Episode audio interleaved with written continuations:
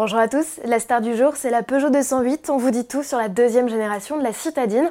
On vous présente aussi le Volkswagen T-Roc R et le Twizy de Seat, le Minimo.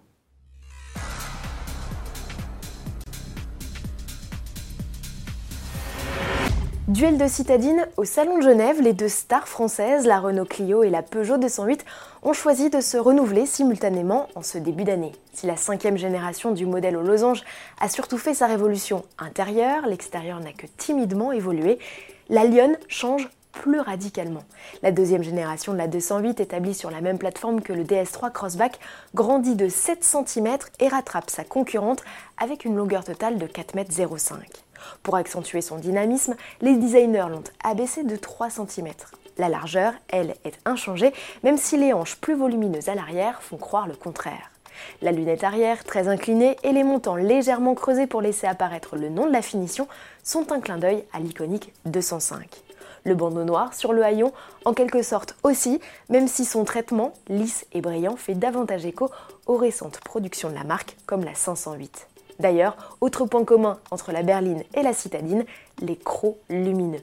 Enfin, les trois griffes caractéristiques de la signature lumineuse arrière sont reprises dans les optiques avant. À présent, montons à bord, le conducteur profite toujours d'un petit volant. Dès le troisième niveau de finition, les compteurs deviennent numériques et profitent d'un affichage 3D autorisant plusieurs niveaux de lecture. Au centre de la planche de bord, à deux niveaux, trône le système multimédia dont l'écran peut atteindre jusqu'à 10 pouces. Si la dalle est tactile, Peugeot a également prévu des raccourcis sous la forme de touches piano comme dans la 508. Chargeur à induction et prise USB-C sont aussi au programme. Personnalité renforcée, équipement plus high-tech, tout réussi à la 208 Pas tout à fait. Il y a un domaine où la citadine régresse, c'est d'un point de vue habitabilité.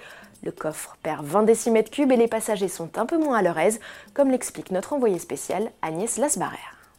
Si on veut faire un reproche à cette nouvelle 208, ça va certainement être au niveau de l'habitabilité. C'est vrai qu'on l'attendait un petit peu euh, sur ce poste-là. Il faut reconnaître que si le gabarit extérieur évolue, l'empattement, qui est la distance donc entre les deux essieux, n'évolue pas. Donc du coup, bah, l'habitabilité aux places arrière est identique. Elle perd même un petit centimètre ici euh, en longueur aux jambes, mais surtout elle perd en, largeur euh, de porte à porte. Ça c'est un petit peu dommage, mais c'est vrai que Peugeot a surtout voulu privilégier le style et aussi la technologie. Sous le capot, la 208 de deuxième génération profite de trois blocs essence de 75 à 130 chevaux. Le diesel demeure au catalogue dans sa version 100 chevaux. Peugeot propose même d'office une déclinaison 100% électrique à découvrir dans notre JT du 26 février. Les tarifs de la 208 seront révélés en juin pour une commercialisation à l'automne. Le T-Roc R, c'est lui. Volkswagen fait toute la lumière sur son SUV survitaminé qu'il présentera au salon de Genève. Aussi abouti soit-il, il ne s'agit encore que d'un concept. Sans surprise, il hérite du 2 litres TSI de la Golf GTI, un bloc dont profite aussi son cousin, le Cupra ATK. D'ailleurs, comme lui, il développe 300 chevaux et 400 Nm de couple. À la différence que le SUV allemand est 3 dixièmes plus rapide que l'espagnol avec un chrono de 4 secondes 9 sur le 0 à 100. Équipé de la transmission intégrale, le T-Roc R profite également de la boîte DSG à 7 rapports et d'un sélecteur de mode de conduite. Il devrait être commercialisé d'ici la fin de l'année. Une dernière nouveauté pour la route, c'est le Seat Minimo, un Twizy à la sauce espagnole. À l'instar du modèle français commercialisé depuis 2011, le nouveau venu est un quadricycle 100% électrique.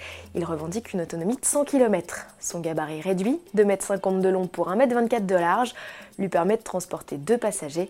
L'accès à bord s'effectue comme sur le modèle français via des portes en élytre, mais ici pourvu de vraies vitres. Moins sensible au courant d'air que le Twizy, le Minimo est aussi plus évolué techniquement puisqu'il pourrait accueillir des fonctions de conduite autonome de niveau 4, le dernier échelon avant la suppression totale du volant et des pédales. Star du Salon des nouvelles technologies de Barcelone, il sera à croiser dans les allées du Salon de Genève dès la mi-mars. À demain.